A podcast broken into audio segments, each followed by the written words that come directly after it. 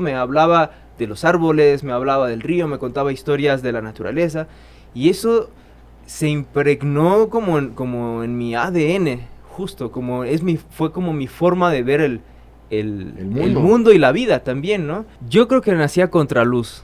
Mira. lo, sigo pensando. Y, y nací y crecí a contraluz. Y mis padres están en blanco y negro. Eh, yo a los, a los 8 años empecé a tocar guitarra y, en taller de guitarra así de, de, mi pueblo, pues aprendí pues con boleros, un poco de rock también, lo que, lo que uno iba aprendiendo ahí con los camaradas, ¿no? Con los, con los compañeros. Y me acuerdo haber entrado a una gran cúpula que estaba con, con, un ventanal como a contraluz y, ese, y en ese contraluz había un chico eh, tocando guitarra clásica. Okay. Eh, ahí. Entonces. La imagen. La imagen, pero fue. Mezclada con la música. Mezclada con la música, que fue como, wow. Y entré esa cúpula y esa cúpula tenía justo como una reverberancia mm. así. Que fue, me, me, impactó, fue como de. ¿Qué es eso, joder? Me, tuve un accidente en Cuba, me tiré un clavado a una piscina y me quedé cuadripléjico. Hola, ¿qué tal? Muy buenos días, buenas tardes o buenas noches, depende del momento y el lugar en el que nos estén viendo. Este es su espacio Líderes al Descubierto. Esta vez me hago acompañar de Alonso Uribe, quien estará haciendo algunas preguntas jocosas y como él dice, verborraicas, ¿verdad, amigo? Verborraicas. Pero... Verborraicas, me corrige. Perfecto. Y como ya es costumbre, tenemos aquí en Líderes al Descubierto a un líder icónico en dos materias, en dos artes muy interesantes, la música clásica y la fotografía. Él es Jesús Cornejo, también conocido como Chucho Tragaluz, quien nos estará ilustrando a partir de su nacimiento, de dónde viene, quién fue su padre, quién fue su madre, y a partir de todo ello, cuál ha sido su historia de vida y cómo es que encuentra su pasión en estas artes y cómo se ve influenciado también por el entorno michoacano, ¿verdad? Bienvenido, querido Jesús. Este es tu espacio. Mencionar además que varias de las portadas de nuestra revista Sea Level y los retratos que en ella se contienen han contado con esta sensibilidad detrás del lente de Chucho Tragaluz. Bienvenido, líderes al descubierto. Ah, muchísimas gracias, gracias por el espacio. Es, es, un honor estar aquí, ahora de este lado de la cámara. ¿Verdad? ¿Qué se siente? Ya estás acostumbrado. Pues más o menos. no, no, no, tanto, estoy más, me siento más cómodo estando siempre atrás. Pero bueno, hay que, hay, hay que animarse, estar adelante también. Bueno, muy bien, sensacional. Pues este es tu espacio y nos gustaría saber dónde naces, tu papá, tu mamá en este espacio. Nos gusta siempre dejar un poco de honra y reconocimiento a quienes nos anteceden, que finalmente son piezas importantes en lo que hoy somos. Asimismo, inspirar a niñas, niños, jóvenes y no tan jóvenes que estén interesados en lo que tú haces, pero también en aprender de las vicisitudes, los problemas, los éxitos que finalmente en algo nos ayudan para seguir adelante. Buenísimo. Los micrófonos son todos tuyos. Bueno, muchísimas gracias. Em, yo nací eh, y soy de un pueblo muy pequeño de justo en la tierra caliente de Michoacán. Eh, se llama San Lucas, Michoacán. Es el primer pueblo entrando eh, de Guerrero, eh, después de Altamirano Guerrero. Y entonces es un lugar muy característico y como muy estratégico, porque justo ahí se cruzan dos ríos, el río Balsas y el río Cutzamala. Entonces, y San Lucas está en medio como de una cañada privilegiada, en donde a pesar de una gran eh, de, tener como un calor bastante fuerte, que sí, lo sigue teniendo, pero es el hecho de que esté en medio de esa cañada y que esté en medio de dos ríos, le da un toque peculiar bastante interesante, incluso como bastante romántico también, bastante agradable. Y, y, de alguna manera como que ese paisaje entre ríos, ese paisaje de la tierra caliente, ese paisaje también de pronto como de luz muy contrastada, de, eh, como, ese entorno aparentemente árido, pero y la gente árida también, pero cuando se acercan con ellos, pues descubrir que son pues, una belleza de personas también, como que pues realmente me, marcó para toda la vida, ¿no? Viví ahí desde hasta los 14 años, que me fui a vivir a la, a la ciudad de Morelia, justo. ¿Quién es tu padre? ¿Quién es tu mamá?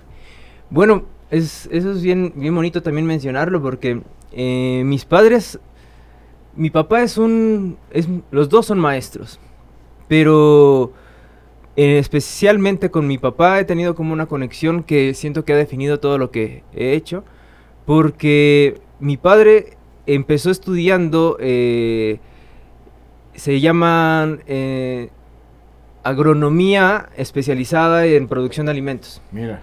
Entonces, él realmente su primera especialidad fue aprender a procesar todo lo que venía del campo.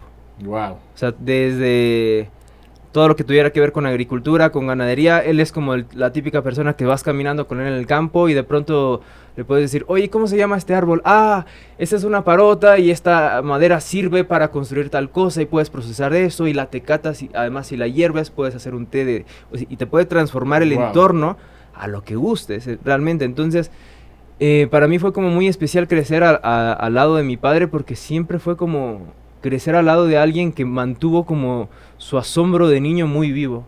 Pero además este, quiero pensar, este honor a la naturaleza, ¿no? Completamente. te permite ver cosas desde una lente diferente. Completamente, y además era como el típico de que íbamos de pronto en carretera y, yo sin saberlo en ese momento, pero ya estaba como muy influenciado por la fotografía con él. Él también es fotógrafo. Ah, mira. Entonces eh, íbamos de viaje y de pronto, no sé, íbamos por algún lugar y se paraba, ¿no? Y nosotros, ¿qué pasó? ¿Todo bien? Me dijo, no, no, es que justo aprovechemos y veamos el atardecer en, aquí justo en esta en este paisaje. Entonces nos parábamos toda la familia. Primero era un poco como de, ay, bueno, otra vez, otra vez, ¿no? Pero fue muy bonito porque con él como que aprendí a mirar el mundo de otra manera, ¿no? Entonces siempre pasábamos cuando íbamos al rancho con, con mis abuelos y todo, me hablaba de los árboles, me hablaba del río, me contaba historias de la naturaleza y eso se impregnó como en, como en mi ADN justo, como es mi, fue como mi forma de ver el, el, mundo. y la vida también, ¿no? Y mi madre también, ¿no? Entonces, y por otra parte, bueno, justo con ellos, pero con, mi papá, por otra parte, él fue director de la Casa de la Cultura en mi pueblo durante mucho tiempo, entonces todas las tardes, pues yo me la pasaba pues de niño con ellos en este en los talleres de teatro, de danza, de pintura, hasta que llegué al, al taller de guitarra a los ocho años. Y entonces cuando llegué a, justo a ese taller y empecé a tocar la guitarra, ahí llegó un punto donde dije, yo quiero ser músico. Órale, qué interesante. ¿De tu madre qué recuerdas? De mi madre es algo como muy, muy, curioso, porque, por ejemplo, mi madre es maestra, bueno, los dos ya son jubilados también, este, pero con, con mi madre como que aprendí como a darle estructura, o sea, por ejemplo, mi papá es como muy muy romántico, ¿no? O sea, tú muy has, llegado a, las artes y todo, ¿no? Pero con, mi mamá estaba como siempre, como, como estructurando mi vida de una manera muy bonita también, de alguna forma, ¿no? Más orden. Un poquito más orden, de pronto, era como, pero siempre fue como, entre los dos, siempre como, de pronto había como una pelea así como de cómo se va a ir a los 13 años ya del pueblo, todo eso, pero los dos siempre me apoyaron muchísimo, ¿no? Entonces por una parte como que siento que la inspiración muy grande la tuve con mi padre y, como que la estructura y como y también como el rigor de, de, hacer las cosas y de trabajar por lo que uno quiere también de mi padre pero sobre todo de mi madre. Ella fue como la que desde niño me estuvo como ok si quieres esto pues trabaja en ello no o sea eh, organízate esfuérzate todo eso. Entonces entre los dos se dio una combinación muy, muy, muy linda. La verdad es que fui alguien muy afortunado. Chuchu, este, dos cosas. A ver, yo crecí en el norte. te puedo decir que desde niño percibía yo que la luz era amarilla. recuerdo, recuerdo que la luz de el lugar donde yo crecí era amarilla. Y tengo esa sensación. Tengo una pregunta para ti. Tres preguntas. ¿Con qué luz naciste? ¿Y de qué color son tus padres? ¿Qué color representan tus padres? Ahora que estoy viendo tu manejo de luz, ¿qué colores tienen ellos y con qué color creciste para tener estos trabajos? Yo creo que nacía contra luz. Mira. lo, sigo pensando. Y, nací y crecí a contraluz. Y mis padres están en blanco y negro. Mis padres y mis abuelos y todos. Mm. O sea, es, es, muy curioso, pero imagínate tú de niño eh, en, mi pueblo, ¿no? Y, es muy curioso que digas también lo de, lo de Sinaloa, porque tenemos muchas similitudes, curiosamente, Michoacán y Sinaloa. Yo he estado viajando también a algunos pueblos de Sinaloa, incluso hasta en gastronomía, hay frijoles puercos en los dos lugares. Es impresionante, ¿no? Con algunos... Y, ajá, o sea, es como cosas muy... que de pronto es como, qué curioso, esto en mi pueblo también lo hay, ¿no? Pero que lo he encontrado en Sinaloa, ¿no? El paisaje también es parecido en algunos, en algunos aspectos. Entonces, imagínense yo de niño, en, en mi pueblo el 9 de 12 meses es un árido total y un calor de 40 grados. Entonces salir a jugar, ir a la escuela, hacer tu vida allá, tienes una luz pero durísima y un calor durísimo y el paisaje es muy gris. Pues no es que esté muerto, sino que la, naturaleza está pues todavía como este eh, como hibernando un poquito pues para cuando llega en la temporada de lluvias ahora sí se reverdece todo. Pero entonces yo desde niño no veía colores casi. Entonces quiere decir que en tus fotografías viendo a ti lo que más te gusta del sol es la sombrita, pues. este, a veces, bueno, y sí, claro, claro, que si hay un mezcal mucho mejor también ahí. Pero, este, no, Chucho, entonces sí podríamos decir que, que el entorno y por supuesto las circunstancias en las que crece, finalmente están influenciando lo que hoy fotografías y cómo haces tus composiciones? Totalmente, totalmente. O sea, a mí me pasa eso. Por ejemplo, en Michoacán, si te vas hacia el centro, hacia Pátzcuaro y todo eso es muy bonito, es muy verde, el lago y, todo. Es muy romántico. Yo puedo ir y disfrutarlo, pero no es mi lenguaje, sinceramente. Fíjate que a mí los colores me impactan muchísimo en el sentido de decir, de pronto, cuando aquí también Alonso y yo pintamos, entonces, de pronto, la dificultad de igualar un color no, no, sí, no claro. es, es, es, de verdad un reto. Y la naturaleza parece producir colores en mayor esfuerzo, ¿no? Claro. Eh, ¿qué, ¿A ti qué te, qué te inspira? ¿Qué sientes con los colores? ¿Y por qué vemos que sin duda tu privilegio es hacia el negro y el blanco? Pues, en, o sea, si se fijan, por ejemplo, yo en, en cosas, en cuestión como de colores, casi siempre intento los colores muy vivos me, incomodan. Ok, de plano. Ajá, no sé, me siento de pronto, ustedes van a, cuando vayan a mi departamento y todo, que ahí tienen su casa, pues van a ver que justo es como todo muy ocre también, ¿no? Pero tiene que ver justo con eso. Y cuando hago color, eh, yo admiro muchísimo a mis compañeros y colegas que fotografían en color, es muy difícil. Este, pero creo que se trabaja mucho con, con la psicología. Y hay que, hay que tener como una responsabilidad bien fuerte de saber cómo manejar los colores con eso. Para mí, por ejemplo, mi gran maestro de eso, o, a quien una de las personas que más admiro, es la, el cine de Pedro Almodóvar. Mm. Pedro Almodóvar trabaja el color de manera obsesiva eh, relacionado siempre con el tema psicológico. O sea, él no pone un rojo por nada más ponerlo, ¿no? O sea, él maneja como todo el, tema, por ejemplo, de los colores en, la vestimenta, en, la escenografía, dependiendo del mensaje que quiere decir, ¿no? Entonces, para mí, si tuviéramos que hablar un poco como de colores, si se fijan, estoy como muy pegado hacia lo cálido. Sí, sí. Este, y me gusta mucho de pronto como esta, esta energía cálida, vean por ejemplo eso, ¿no? Eso que es justo al lado, al lado del lago de Pátzcuaro. Si, si algo me, me conecta en color, podría ser como esa luz cálida realmente. Lo frío casi no tanto, pero tiene que ver porque yo nací en un pueblo de 40 grados. Claro, ¿cómo no? Entonces de pronto el frío, los colores azules y eso no, no me conectan, no están en mi chip, ¿no? O sea, yo si, si veía un atardecer lo veía, iba a ver cálido, ¿no? O sea, iba a ver el paisaje del río pues con, completamente dorado. Oye, ya anunciabas que te vas pronto del pueblo de San Lucas. Eh, ahí la discusión esta que decías de cómo se va a ir a los 13 años. ¿A qué te saliste? Me salí a estudiar música. Eh, yo a los, a los 8 años empecé a tocar guitarra y, en taller de guitarra así de, de, mi pueblo, pues aprendí pues con boleros, un poco de rock también, lo que, lo que uno iba aprendiendo ahí con los camaradas, ¿no? Con los, con los compañeros.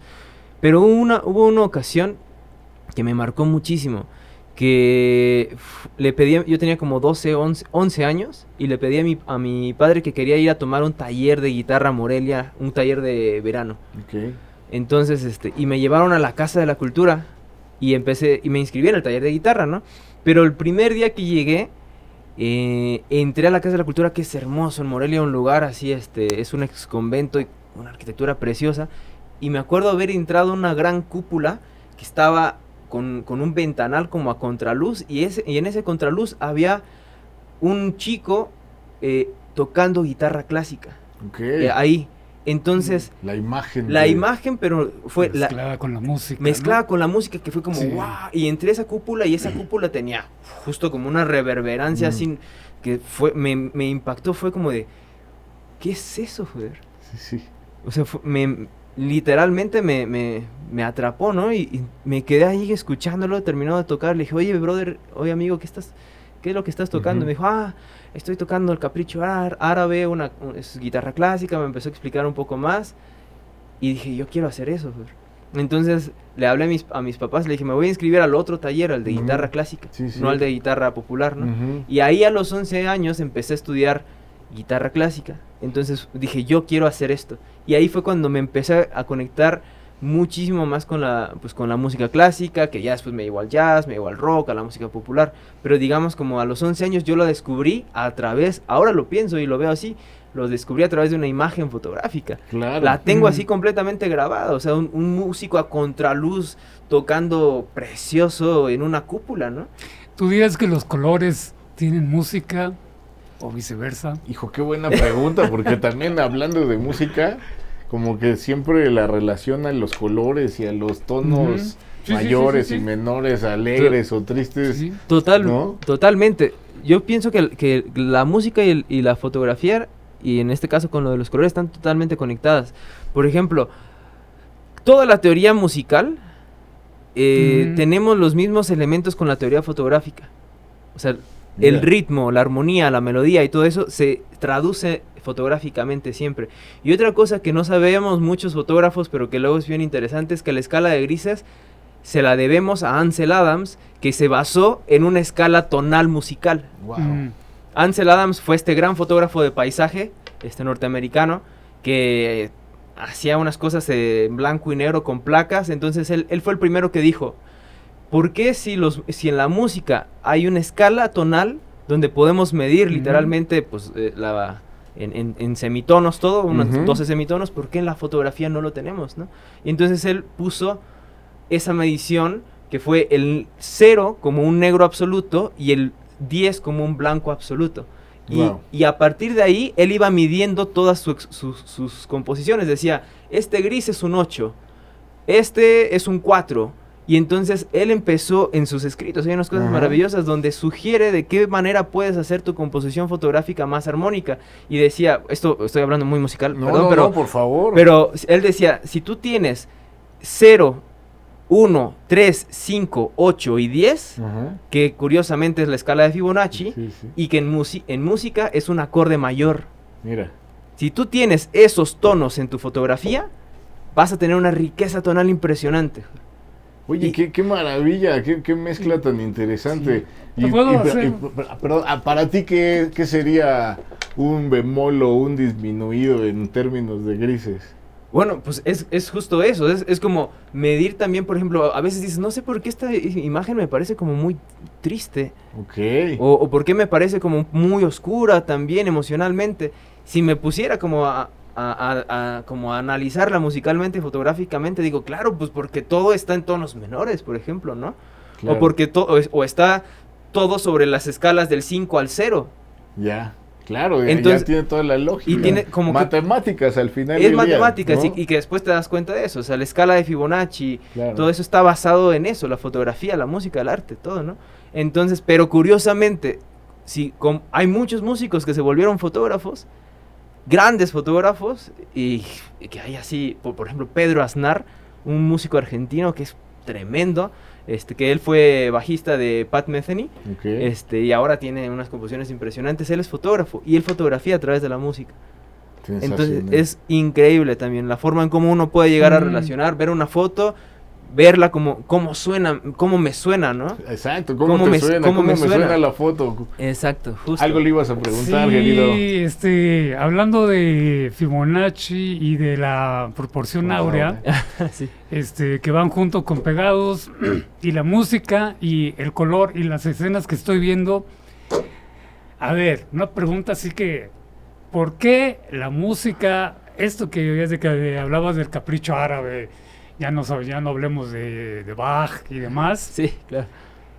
Y las escenas que toman, las escenas cotidianas y todo esto, no podemos ver la imagen que tú tomarías en, en un microbús, ruta Huachiplen Celestlan, pegado con la música que, que nos lleva acá.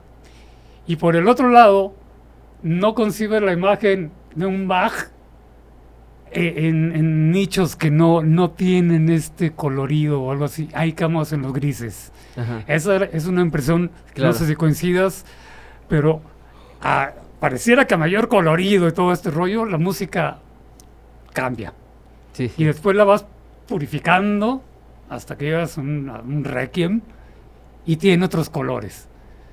Tú con tu cámara y con tu oído ¿qué captarías, qué dirías, qué diagnóstico podrías dar de estos dos, de estas escalas que salieron desde el negro puro hasta el blanco puro? Es, es, es como bien profundo intentar como decir, responder como algo así. A mí una cosa que me pasa es que, por una parte, no, no me imagino la, la, vida sin música. Yo creo que sería una catástrofe total. O sea, un día sin música un día es un día que pierdes. Bueno, sí, exacto, ¿no? es como la gente se volvería loca los tres días y suicidios por todos lados, no se me imagina. Ah, este. Y, y, por otra parte, la parte como visual, pues bueno, es, es algo que, que, lo tenemos como cotidianamente, entonces lo tenemos como muy relacionado. Y yo con, con, esto que dices, por ejemplo, no sé si te entendí bien la pregunta, pero te lo voy a como a... A, a traducir. A, intentar, intentar como responder, ¿no? A mí me pasa que una cosa es que eh, yo no le digo que no a ningún género, ¿no? Ni de foto ni de música. O sea, de pronto si me si estoy en algún lugar y digo y hay un concierto de Bach, digo, "Ah, quiero ir", ¿no? Pero el siguiente día estoy hay un concierto de Led Zeppelin y le voy a entrar. claro. ¿No? O, o, y así mismo cuando fotografío, ¿no? O sea, de pronto me dicen, "Oye, ¿sabes qué? Está Paquita la del barrio o está el Tri o está este Jordi Zaval, un, quien sea de la música clásica también." Yo a, todos les digo que sí. Y a mí una cosa que me ha pasado es que yo pienso que la vida te puede sonar a muchas formas. O te puede sonar a mucha música.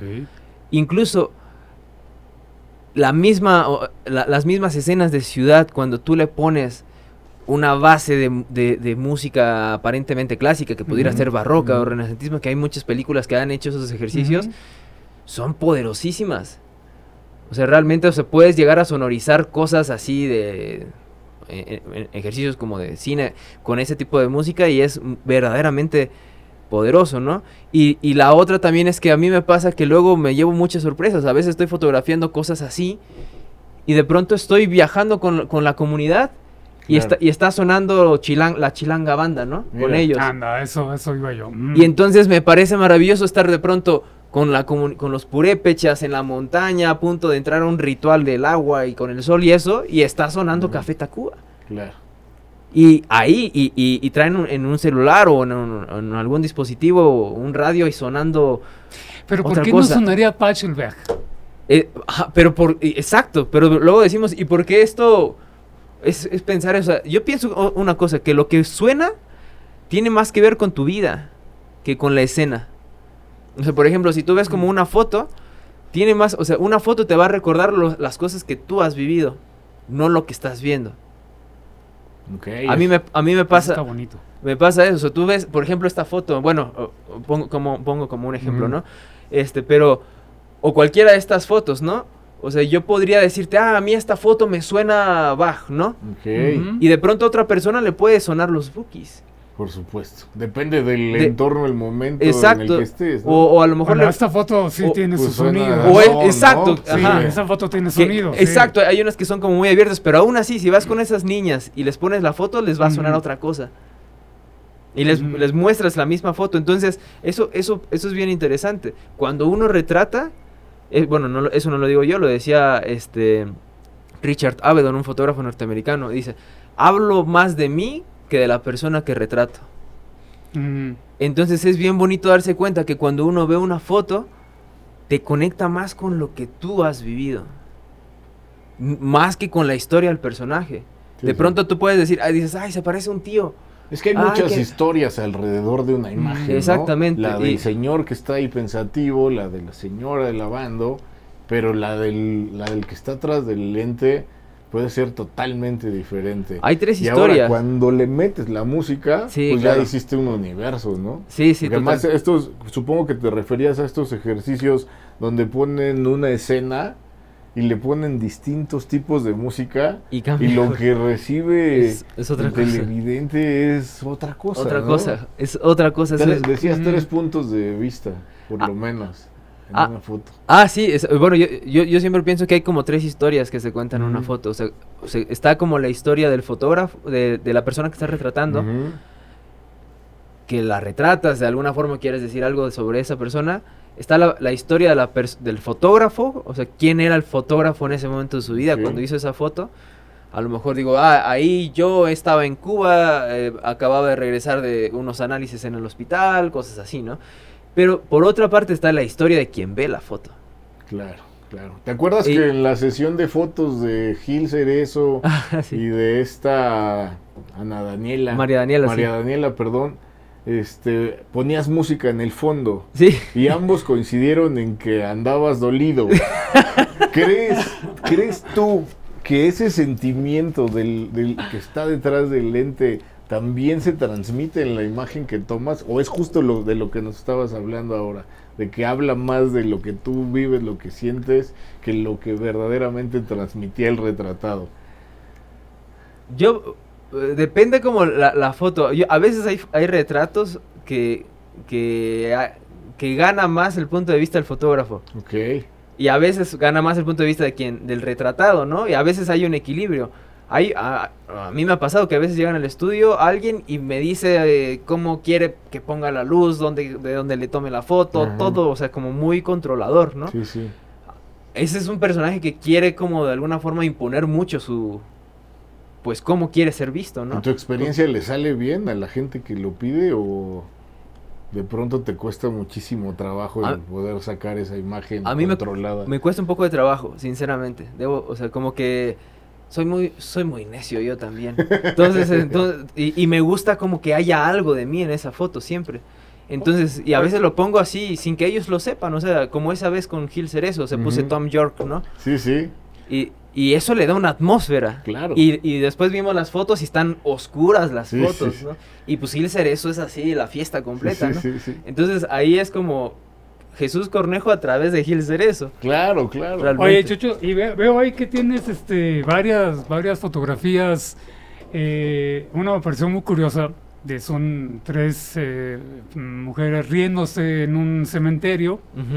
Y bueno, tienes varias, aquí vemos otra con la muerte y, demás. ¿Te pasa a ti como le suele pasar a algunos pintores en cuanto a la muerte? Cuando algún pintor termina y firma su cuadro, que nunca están terminados, pero cuando lo firmas, dices, ya no morí. O sea, esto me va a trascender. Ya no importa que mis huesos desaparezcan, ya no morí.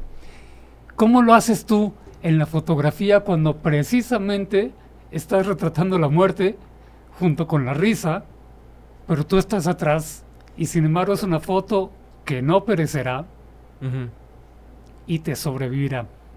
¿Hay esta conexión entre fotógrafo y obra? Yo, yo pienso que sí, aunque te voy a decir una cosa. A mí una vez escuché también, por ejemplo, un, término que me encantó muchísimo. Eh, lo, contrario a, a, trascender es, es, como es la inmanencia que es como estar hoy ahí, ¿no? Y a mí una cosa que me ha pasado que tiene que ver con, pues, con una historia que, bueno, no, o sea, en, grandes rasgos, yo a los 21 años en, tuve un accidente en Cuba, me tiré un clavado a una piscina y me quedé cuadripléjico. Oh.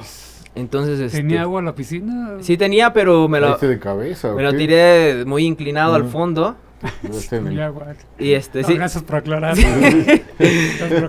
no tenía la suficiente, no tenía la suficiente, es otra cosa. Pero, pero entonces eso pasó que yo tuve un proceso como de rehabilitación fuerte de pues volver otra vez como a, aprender, a, aprender caminar. a caminar, a todo, mover los dedos, todo, ¿no? Y una cosa que, que, que trabajaba mucho en terapia era como Porque de pronto cuando empecé a recuperarme me decía la gente, ay, tú seguramente tienes una misión muy grande en la vida, ¿no? Este, te salvaste de haberte muerto en Cuba, pero y al mismo tiempo te salvaste, ya estás caminando, piensa bien qué tienes que hacer, y eso es mucha presión. Me lo imagino, pues entonces, una carga que no necesitas, ¿no? Exacto, y, y, un, y un día conocí ese, ese concepto, del término que es como la inmanencia, que es yo me puedo morir hoy en la noche. Todos, no nomás yo, ustedes también. yo estoy ocupado. también. Todos, ahorita no, gracias. Exacto, ¿no? Ahorita tengo cosas que hacer. Todos nos podemos morir, ¿no? Pero justo a, lo que voy con eso es.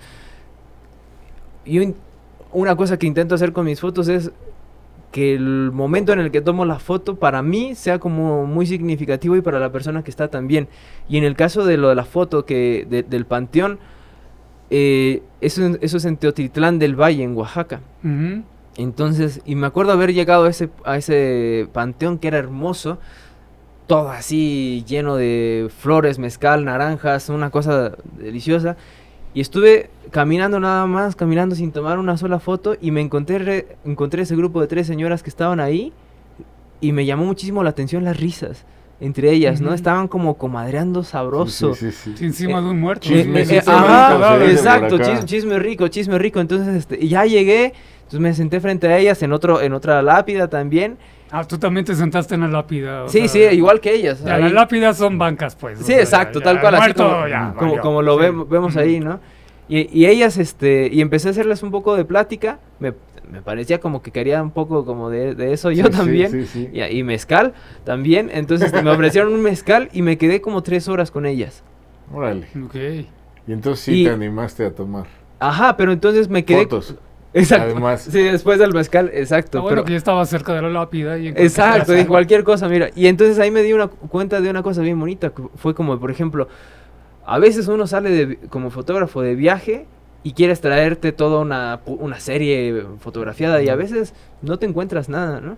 Pero hay ocasiones donde te encuentras una sola foto que vale completamente la pena del viaje. Mm. Mira. Y para mí, por ejemplo, ese viaje en Oaxaca, esta es una de esas fotos, ¿no? Fue justo haber hablado con ellas de, qué significaba la muerte para ellas, ¿no? Y me, y me acuerdo que era como una enseñanza bien bonita. Cuando ya estábamos en el mezcal, a mí me dijo la señora, justo directo, Imagínate que viene tu, tu, familiar que se murió hace 40 años a visitarte, dijo. Y es el único día que lo dejan salir de allá de abajo. Sí, sí. Dice, imagínate que venga y que te encuentre llorando y ay, pobre, ay, que ya te fuiste, que no, no, no, me despedí de ti, que, o sea, todo, todo dice. Y es mejor que venga y nos encuentre así, echándonos unos mezcales y unas naranjas y riéndonos y, y pasándonosla bien. Dice, yo cuando muera quiero venir a visitar a mis familiares y que me reciban así. Hijo, se me puso la carne chinita y me acordé, justo me aparecía por ahí un video de alguna entrevista que hablaba de Joan Sebastián. Y se supone que cuando muere su hijo Trino, Resulta que Joan Sebastián contacta a una medium para alcanzarse a despedir del hijo. Y entonces lo que la medium le dice es que por favor deje de escribir canciones tristes en memoria de su muerte, ¿no? Y entonces le dice, bueno, nada más dígale que voy a ser la última. Y ahí hace, solo faltan un montón de primaveras.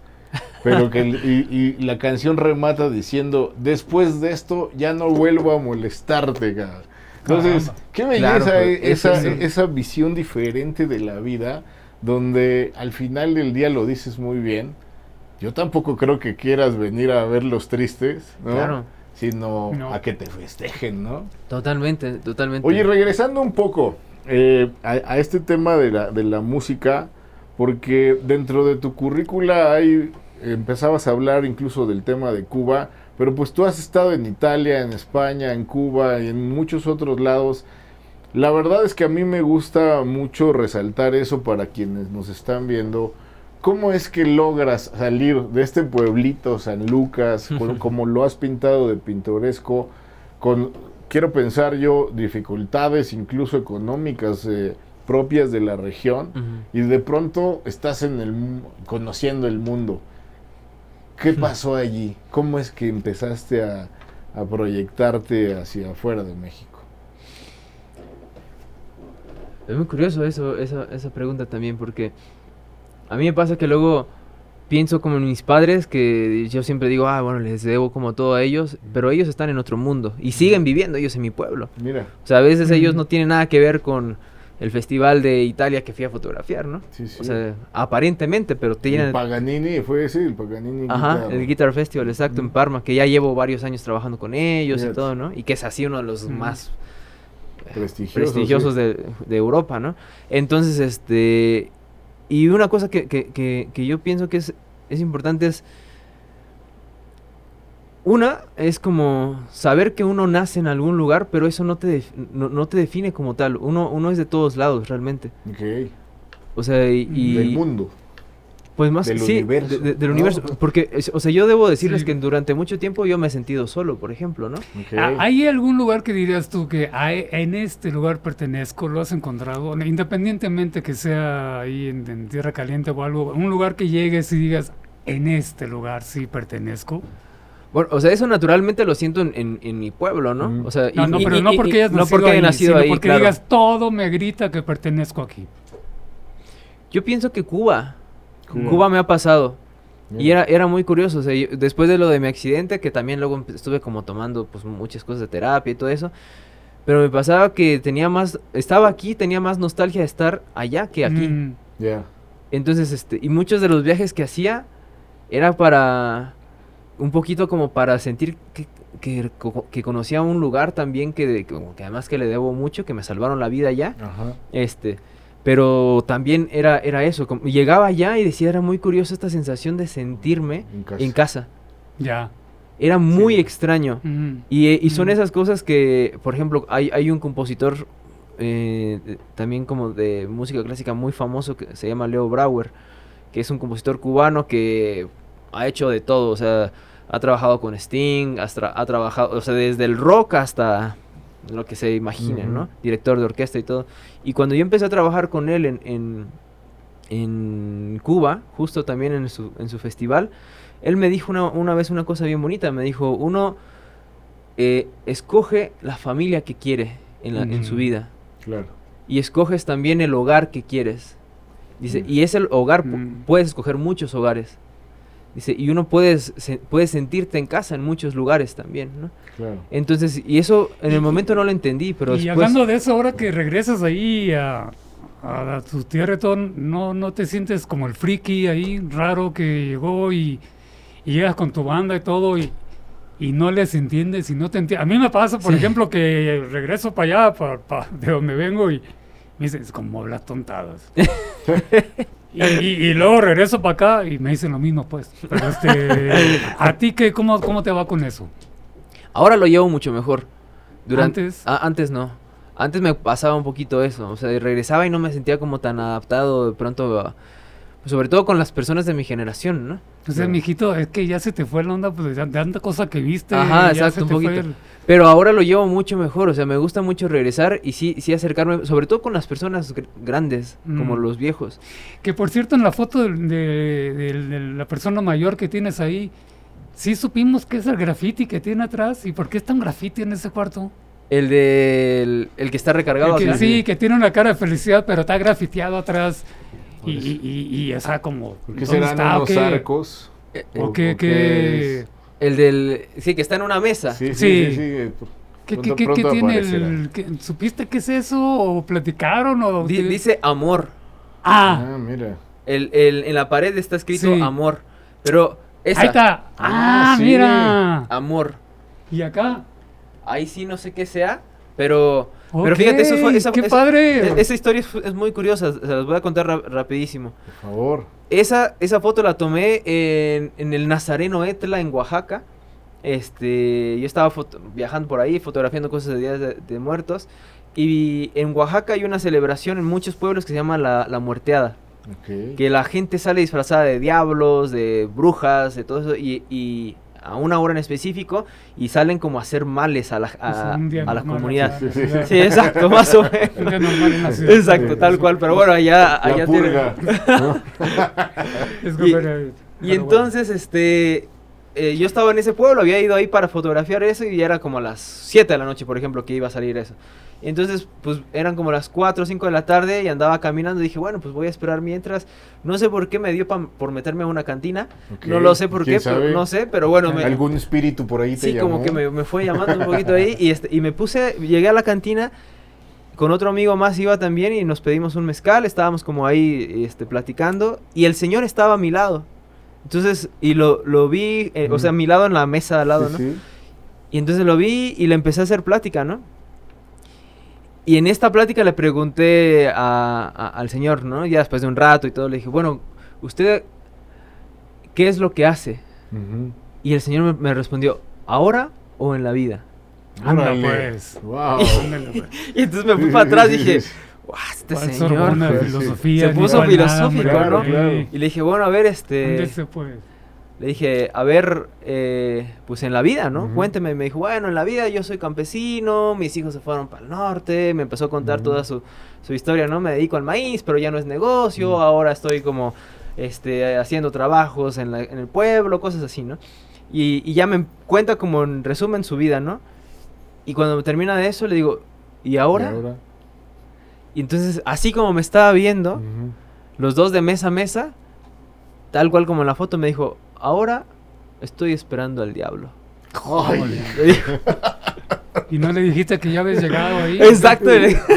y ya, pues ya llegué, nomás para que quedara contento el amigo. No, pues. exacto, pero me pareció poderosísimo que me respondiera de esa manera, ¿no? Y, muy bonito porque era como un... para, cuando me Y con la palabra amor atrás. Y con la palabra amor. Y, con esa sonrisa, entonces, cuando estábamos así platicando y me responde eso, pues yo tenía la cámara en la mesa levanté y le tomé la foto. ¿Y a qué se refería, sabías? Sí, bueno, se refería a que fue, fue, fue interesante porque estaba estábamos esperando que llegaran los ah, diablos de la morteada. Ah, y entonces, pero al mismo tiempo lo dijo como de una manera doble sentido, profunda. ¿no? Ajá, me dijo, ahora solamente estoy esperando al diablo. Wow. Me dijo, ¿no? Así como... Y, es, y ese tipo de cosas a mí me parecen pues bien bonitas. Y el diablo andaba acá en el zócalo. Y el diablo es en el... Exacto, él es el diablo, justo, es Mictlantecutli. Que, que, todas tienen como, como esa historia. Es, en esa foto yo negocié un retrato con el diablo. Ah, claro, claro. Justo, ¿Tú dirías que también el alma?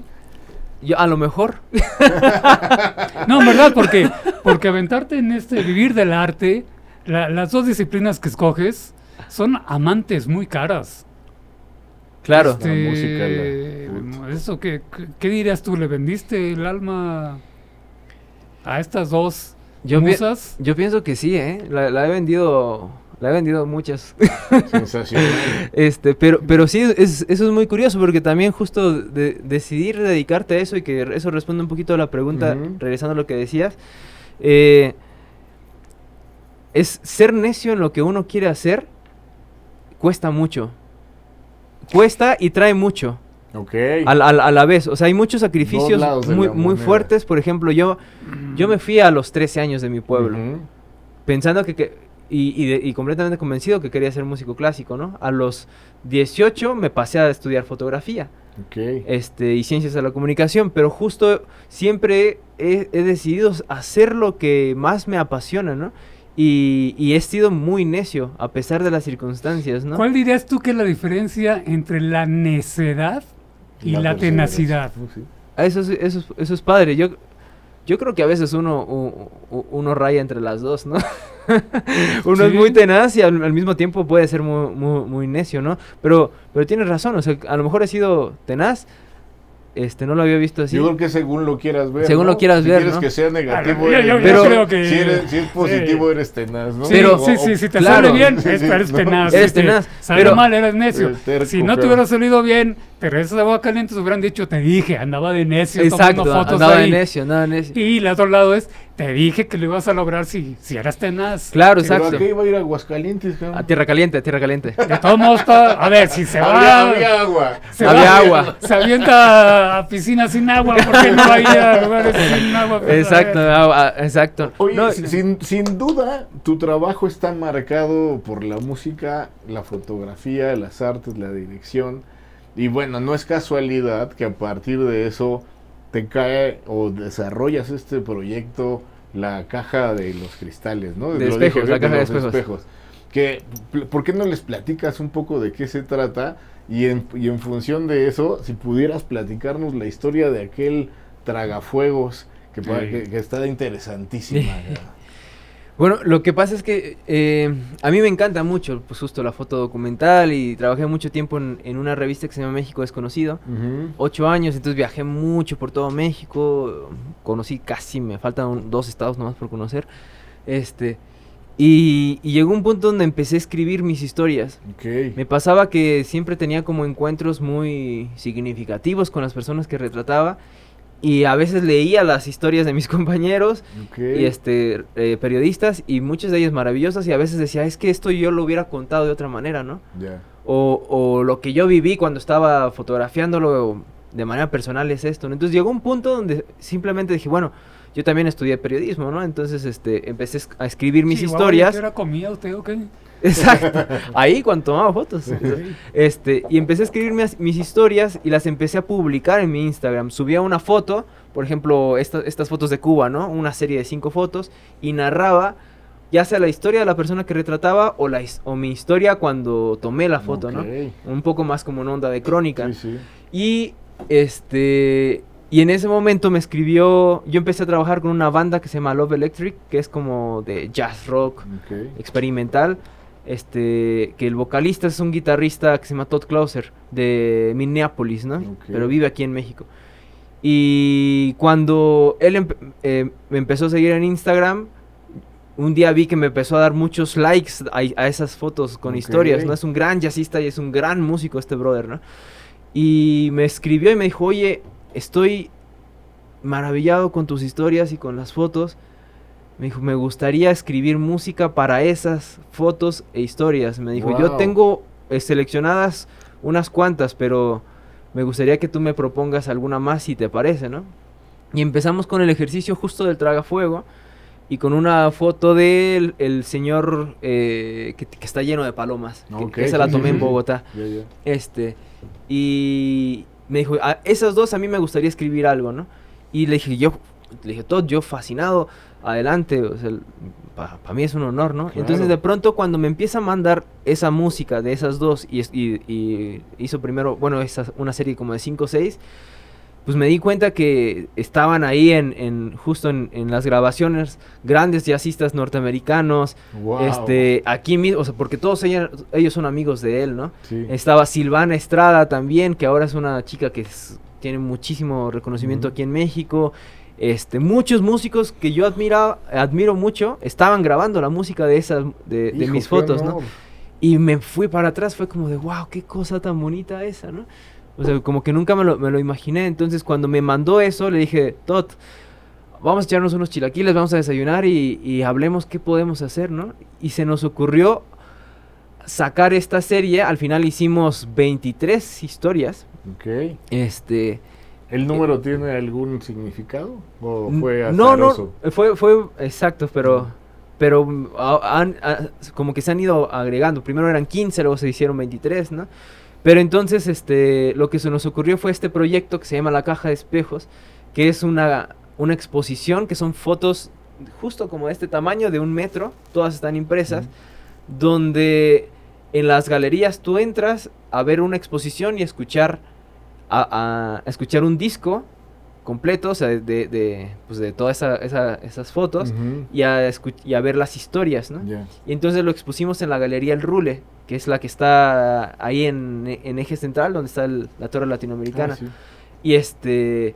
Y entonces empezó a, a, tener como un éxito muy grande porque la gente iba y nos decían los de la galería, dice, es el proyecto en el que más tiempo permanece la gente dentro de la galería. Mira. Dice, la gente está aquí una hora y media dentro de la galería. Y entonces era muy curioso porque entrabas, veías la foto, te ponías unos audífonos. Y te ibas a otro mundo. te ibas a otro lado y leías la historia.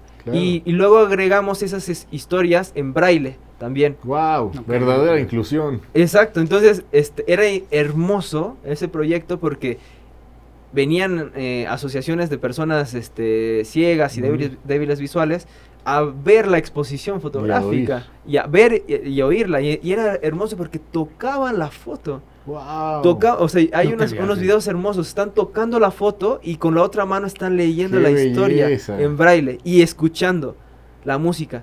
Entonces nos pareció una cosa poderosísima. Fue como de, nunca habíamos descubierto eso, ¿no?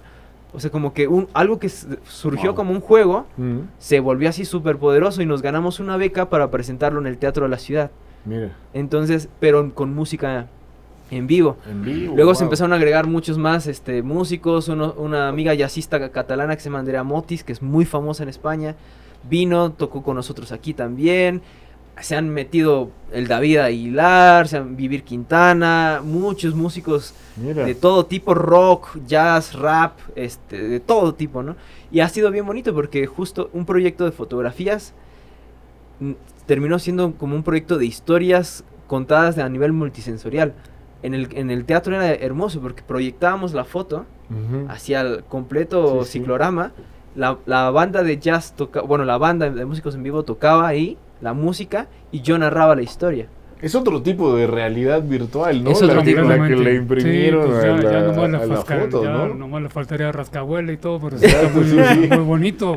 Los aromas y ya, ¿va? Eh, Oye, y, y, este, ahorita que platicas de todo esto, se me, se me ocurre preguntarte, si tú tuvieras que ser hoy una oda del culto a la personalidad, ¿qué cinco personajes propondrías para hacer aquella icónica fotografía de Che, de Stalin, todo, pero ¿a quiénes tomarías el día de hoy? Como el culto a la personalidad. ¿Qué te gustaría ser? ¿De mi personalidad o de la personalidad en general? No, el culto a la personalidad, lo que se maneja de, como un icono de plano, la foto. ¿Qué, cinco personajes te... ¿Vivos y muertos? Te pegan a ti? No, no, de ahora, de ahora, vivos. Vivos. Vaya, me salí de. Vaya. No, no, no. Pues no, está bien, está bien. o sea, pues es que tenemos una foto de que se ponen hasta en camisetas del Che y de todo, y bueno, fotos prohibidas y demás. Pero hoy, una persona como tú, con las tablas y caminos que tienes, cinco que dijeras, me encantaría un retrato de ellos. Ah, bueno, me encantaría un retrato de Pepe Mujica, por ejemplo. Ok. Eh, me parece como uno de los personajes más admirables que eh, en, nivel político, para mí, o sea, que con los cuales mejor conecto. A Pepe Mujica me encantaría poderlo retratar. Otro que me encantaría poder retratar es al Papa Francisco.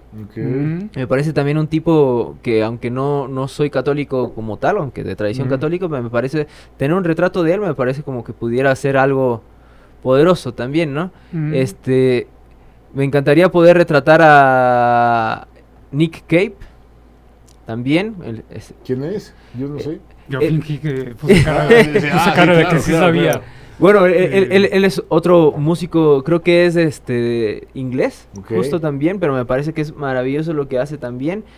Este Caetano Veloso. Caetano Veloso también me parece que es como otro de los grandes tipos así. Eh, ahora que, que, si, sigo como en mi lista de quienes me gustaría poder un día fotografiar, este Shakira me parece que es un personaje muy, mm. muy completo, complejo también y, con muchas facetas también interesantes, ¿no? Este mm. y Greta. Ok. Justo. La eh, niña. La, niña también, exacto. La ambientalista. Me parece, eh, o sea, podría como seguir un poquito como ahí con, con, la lista, pero este una mía, algo más, lo que Este. Pues tiene la libertad del artista. Pues. Bueno, Sting me parece wow. un, gran personaje también que, que, me gustaría fotografiar. Y, y hay un, un, un, chelista que toca la viola da gamba catalán que se llama eh, Jordi Sabal, que es un tipo que toca música renacentista impresionante y ha traído como todo esto, o sea, son de estos personajes que traen la música clásica y la música renacentista y se paran en cualquier foro solo y lo llenan. Tocando eso, ¿no? O sea, cosas así. Ha estado aquí en el Palacio de Bellas Artes, todo. Hay, así hay como varios personajes que, creo que me, me, gustaría, dependiendo como pues como el interés, ¿no? Si la música. Oye, Chucho, eh, Alonso, estamos casi por concluir, pero no me gustaría dejar de, dejar de preguntarte por qué la caja de los espejos y dónde puede la audiencia ver un poco de ese material que suena esplendoroso, si volverá a estar en una apuesta. Sí, sí, justo. Y bueno, pues este, lo que tú quieras agregar. Bueno, la caja de espejos, este, el nombre nació también porque cuando nosotros pensábamos que cuando entrabas, entras a la galería o al teatro en este caso, a ver 23 historias diferentes, que una cosa que nos pusimos como nuestra regla es que fueran personas cotidianas aparentemente. O sea, que no fuera como retratos de, pues no sé, de músicos, artistas con los, que normalmente yo, trabajo, ¿no? Este, sino más bien como personajes de a pie. De a pie, ¿no? Entonces, este, y cuando entrabas a este lugar, te pasa un poco que cuando ves la foto es como ver un espejo. Mm. Porque de pronto la, la foto... Te encuentras en el Claro, exacto. Sí, por ejemplo, no sé, la, la, la foto, no sé... Hay, Entonces, ¿por qué pusieron a Cedillo ahí? si no eran famosos, ¿no? Exacto. Es que Cedillo sí agarró a la paloma. Ah, Exacto, sí, agarró a la paloma, tal cual. Sí la agarró. Tal cual. Sí, no, o sea, lo que pasaba es que justo tú veías la, la foto, leías la historia y te conectaba con tu propia historia. Claro. Entonces, y, y, y, eran fotos de ese tipo. O sea, por ejemplo, hay, hay una foto de Cuba este donde o, todas estas no pero ahorita a ver si pasa pero hay un hay una foto donde están dos señores tomándose un ron. Sí sí sí. Un señor y una señora y esa esa foto justo. entonces este y era era una cosa bien bonita porque en, la exposición tenía mucho mucho efecto. Era yo estaba en la en, La Habana ¿eh? que también esa, esa historia ahorita se las cuento me encanta de mis favoritas no la tengo en mi casa y este pero la, la, la, de Cuba, o sea, yo iba caminando, me encontré estas, estas personas que se les veía muy felices de estar juntos, ¿no? Entonces me acerqué un poco con, con ellos y, y, empecé como a platicar, este, eh, a presentarme, y resulta que ellos eran dos hermanos, son dos hermanos, ah, que eh, él vivía, eh, vive en Santiago de Cuba, y estábamos en La Habana, mm. y tenían veintitantos años sin verse. Veintitantos años, literalmente, ¿no? Y él, y ese día era el cumpleaños de su hermana. Mira. Entonces, él viajó, habían pasado muchas cosas en la vida, problemas familiares, este, políticos, económicos, que no había podido regresar a, La Habana desde veintitantos años, ¿no? Y ese día era su cumpleaños y él regresaba a La Habana. Ahora el primer día que se veían después de veintitantos años, en su cumpleaños de, su hermana. Y entonces, a mí me pareció como maravilloso eso y dije, wow. Y le dije, y, y entonces están de festejo y me dijo, claro, por eso el ron. Y por, por eso el ron en, ron en el malecón, me dijo, ¿no? Ok. Y entonces me parecía como una cosa bien linda decir, Maravilloso, contar eso es como de el reencuentro de, dos hermanos. Claro. Basta con un ron, el malecón y el mar. Y las risas, ¿no? De ellos. Y estaban felices. Entonces les tomé esa foto y cuando narro esa historia la gente empezaba a decir, claro, es que yo no, mi hermano vive en Estados Unidos y, y no, tiene 15 años que no lo veo. el espejo. Es, y ahí salía el, efecto espejo, ¿no? Y era como, es verdad, o sea, lo que estas personas viven en Cuba, yo también lo estoy viviendo aquí en México, ¿no? Claro. Entonces todo mundo tenemos como esa conexión y darnos cuenta que lo que le sucede a una persona del otro lado del mundo tiene una relación directa con lo que nos sucede a nosotros. Ok. Entonces, y hay tiempo de que nos diga de, esta. ¿Esa? Sí, porque creo que, le tienes cariño. le tengo mucho cariño, le tengo mucho cariño. Ahora la tengo ahí en mi casa y la veo como todas las mañanas y las noches también. Él es mi Tlantecutli. Mm. Y a mí me había encargado, yo trabajaba con una revista eh, de Avianca, de la, de la aerolínea, la que ponían en los aviones. Ahora ya casi no ponen por temas legales de COVID y todo esto, ¿no? Pero bueno, eh, esa vez la revista me había encargado de retratar a México, la Ciudad de México, en sabores pero la única regla es que no podía aparecer nada de, comida. Ok. Entonces, me dieron cinco sabores. Me dieron dulce, salado, este, umami, que yo no lo conocía, que resulta que es como un sabor que viene como de, la cultura japonesa que significa muy sabroso, ¿no? Okay. Entonces, umami. Este, ah, umami, exacto. Exacto. y entonces me habían encargado eh, otro sabor que era el ácido. Ok. Pero no podía, como era una, es una revista turística, no puedo hablar mal de nada, ¿no? Claro. Básicamente, ¿no? Entonces tenía que encontrar de qué manera fotografiar la Ciudad de México. De una forma, con sabor ácido. Con sabor ácido, ¿no? Y me acuerdo que ya mi, mi, deadline, mi tiempo se había acabado. O sea, ya yo tenía como ocho días para fotografiar cosas. Y no encontraba qué fotografiar en ácido. Ya todo lo tenía resuelto, ¿no? Lo dulce había hecho una serie en Xochimilco, lo de Umami había hecho una serie de, danza, de, baile ahí en el Salón Los Ángeles, o sea, ya había hecho cosas. Y el último día estaba así caminando y dije, ¿qué, me, qué hago de ácido? ¿Qué hago? ¿Qué hago? ¿No? Y salí del metro del Zócalo, ya era, estaba cayendo la tarde también, y cuando salgo del metro del Zócalo empecé a caminar y cruzo el paso de cebra hacia, hacia el zócalo y estaba como viendo hacia los lados y cuando volteo hacia enfrente pasa este personaje frente a mí y casi chocamos y cuando casi chocamos nos vemos a los ojos y me impresionó mucho y en cuanto lo vi sentí una acidez por el cuerpo como me subió y me bajó, ¿no? Y fue como o sea, porque no me lo esperaba chocarme con el diablo. No, pues Con mi plantecutli, ¿no? Entonces de pronto fue como...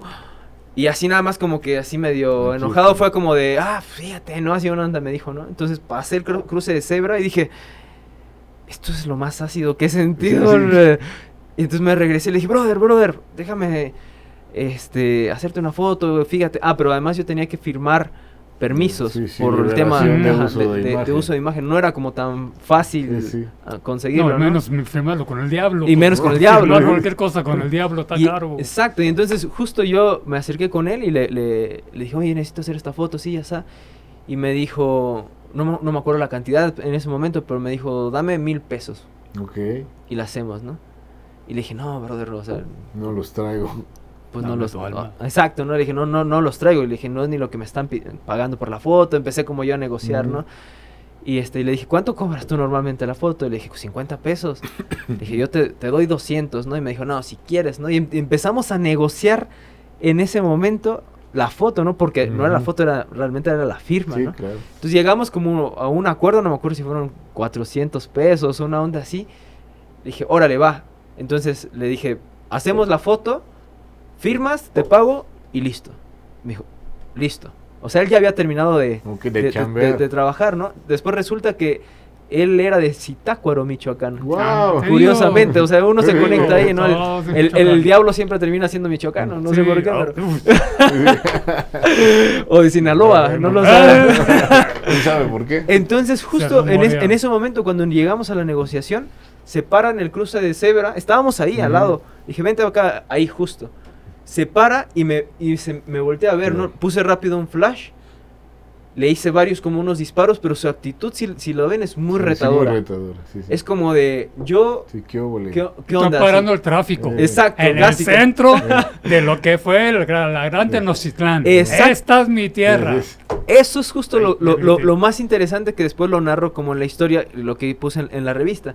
Curiosamente, yo estoy negociando con el diablo azteca, que es Mictlantecutli, es el dios de las sombras, en lo que en donde fue uno de los centros más dominios. de los dominios, justo, y que ahora está pues lleno, o sea, tú caminas por ahí y, ves personas de todas las religiones, incluso también, y, o sea, es una mezcla cultural muy fuerte, entonces para mí retratar al diablo con una negociación en, donde, en sus terrenos y además fue muy curioso. Terminamos, ahí no hubo de que a Chuchito lo bolsearon ni nada. nada, no, no, no, tal cual. O sea, estuve directo ahí con él, listo, se hizo la foto, fue y se metió al metro y se fue. Disappear. Y, y, fue como para mí como muy significativo. O sea, cuando vi la foto, que además es poderosísima, si le, metes zoom o te acercas a la foto impresa, ves los ojos así súper retador, ¿no? O sea, hay que decir tres veces su nombre para que se aparezca. Exacto. Te lo juro. Muy bien. Pues, pues bueno, sí, justo. Estos líderes al descubierto y ya te descubrimos. ya yo, discúlpame, me metí yo de metiche haciendo preguntas muy profundas, pero Chucho, sí te la rifa, loco. Chucho Tragaluz es un ser capaz de impregnar con todos los sentidos su trabajo.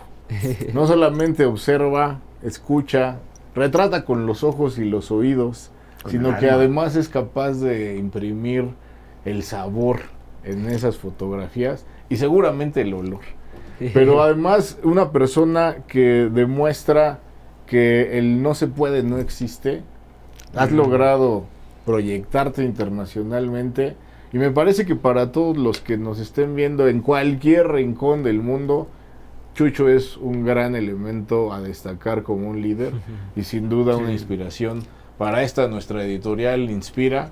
Y de verdad, me parece que tu sensibilidad y esta fusión de las artes que te, que te cobijan se ve en cada pixel de lo que haces arte. Muchas felicidades. Felicidades ah, porque no, cualquiera retrata el alma y tú tienes muchas.